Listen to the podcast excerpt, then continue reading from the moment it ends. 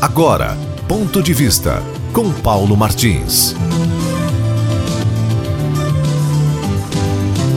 Olha, o prefeito Miguel Prieto, da Cidade Leste, disse ao jornal ABC Color que a cidade está caminhando para uma catástrofe econômica. O prefeito, nós já estamos nisso, viu? É.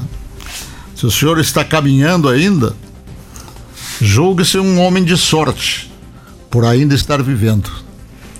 Uhum. Porque a cidade do leste, pelo que fez o presidente da República do Paraguai contra ela em relação à atitude tomada e fechando a cidade, se ainda não está na catástrofe, o senhor deve agradecer a Deus. Isso aí que são 60 mil empregos. 60 mil empregos que estão a perigo ali, né? Em Cidade Leste. Uma cidade com 400 mil habitantes. Aquilo ali é como uma tempestade que dizimou a lavoura. Mas, meus preclaros, o Senado da República do Brasil aprovou uma lei que obriga hospitais privados a cederem leitos desocupados para pacientes do Sistema Único de Saúde com o Covid-19. Né? A votação ocorreu durante a sessão deliberativa remota e a proposta foi aprovada por unanimidade. 76 senadores votaram a favor. O texto substitutivo foi bem recebido por todos os partidos que orientaram seus representantes pela aprovação. E a proposta é de autoria, como não poderia deixar de ser, de um senador do PT, um tal de Rogério Carvalho. E o relator é Humberto Costa, aquele Humberto Costa, de tristes episódios que tem patrocinado na vida política brasileira, também do PT, PT de Pernambuco.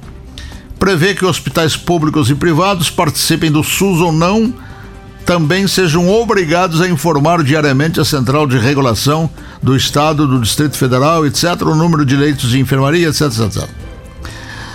Esses dois elementos e os demais que os acompanharam, eles esquecem que um hospital é uma empresa e é uma empresa que precisa pagar os seus funcionários, precisa honrar os salários desses mesmos funcionários todos os meses, precisa honrar o 13 terceiro salário e não fora só isso, um hospital precisa ter medicamentos, precisa ter roupa de cama, precisa pagar luz, precisa pagar água, precisa dar alimentação aos seus internos, enfim, hospitais eles precisam ter um lastro econômico satisfatório para poderem se manter e atender às necessidades em relação à saúde pública mas isto tudo é ignorado, principalmente pelos dois representantes, foi ignorado pelos dois representantes do PT, e isto não é novidade em se tratando de PT, totalmente irresponsável, partido que passou 16 anos metendo o que falam popularmente a mão na cumbuca, né? e os outros 76 senadores aprovaram isto aí, mas não tiraram um real sequer dos seus salários para ajudar nesta crise que eles querem colocar agora os hospitais privados também. Hospital privado é uma empresa. É. E como empresa, ela precisa produzir recursos. E os recursos vêm através dos seus internamentos, dos seus atendimentos, e não através da tabela do SUS, inclusive.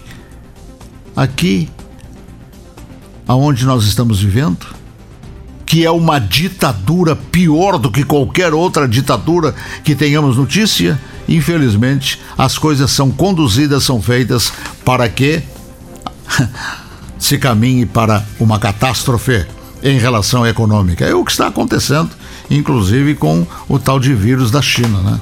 É exatamente o que está acontecendo. Hoje, por exemplo, não se acredita em mais nada. Aqui no Brasil não se acredita em mais nada. E querem mais? Eu vou dar mais uma notícia para vocês. Senadores foram ao Supremo Tribunal Federal. Sabem para quê? para prestar solidariedade ao Supremo Tribunal Federal.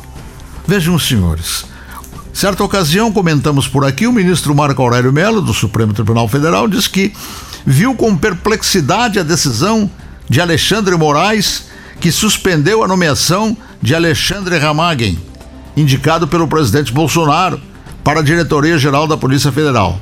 Ou seja, o Alexandre Moraes meteu o focinho, meteu o bedelho onde não era chamado, rasgou a Constituição e o, até o Marco Aurélio Melo, que também tem o seu passado, se surpreendeu com a decisão daquele ministro que teve o cargo que ocupa lá caído no colo. Michel Temer o colocou lá. E, e daí? Eles cometem essa, esse tipo de estupidez, erram contra a lei, contra a sociedade brasileira, contra a Constituição, e ainda os senadores que deveriam se movimentar para julgar aqueles atos fora da lei, o que, que fazem? Atravessam a rua em Brasília e vão hipotecar solidariedade ao Supremo Tribunal Federal. Está mais do que claro que estão fazendo isso para garantirem a sua isenção, as suas isenções em relação ao que devem responder na justiça. É, estão procurando pentear o Supremo Tribunal Federal para que esse não os alcance. É a única explicação que se tem. Quer dizer, temos ou não temos que peneirar tudo nesse Brasil e começar tudo de novo? Ponto de vista com Paulo Martins.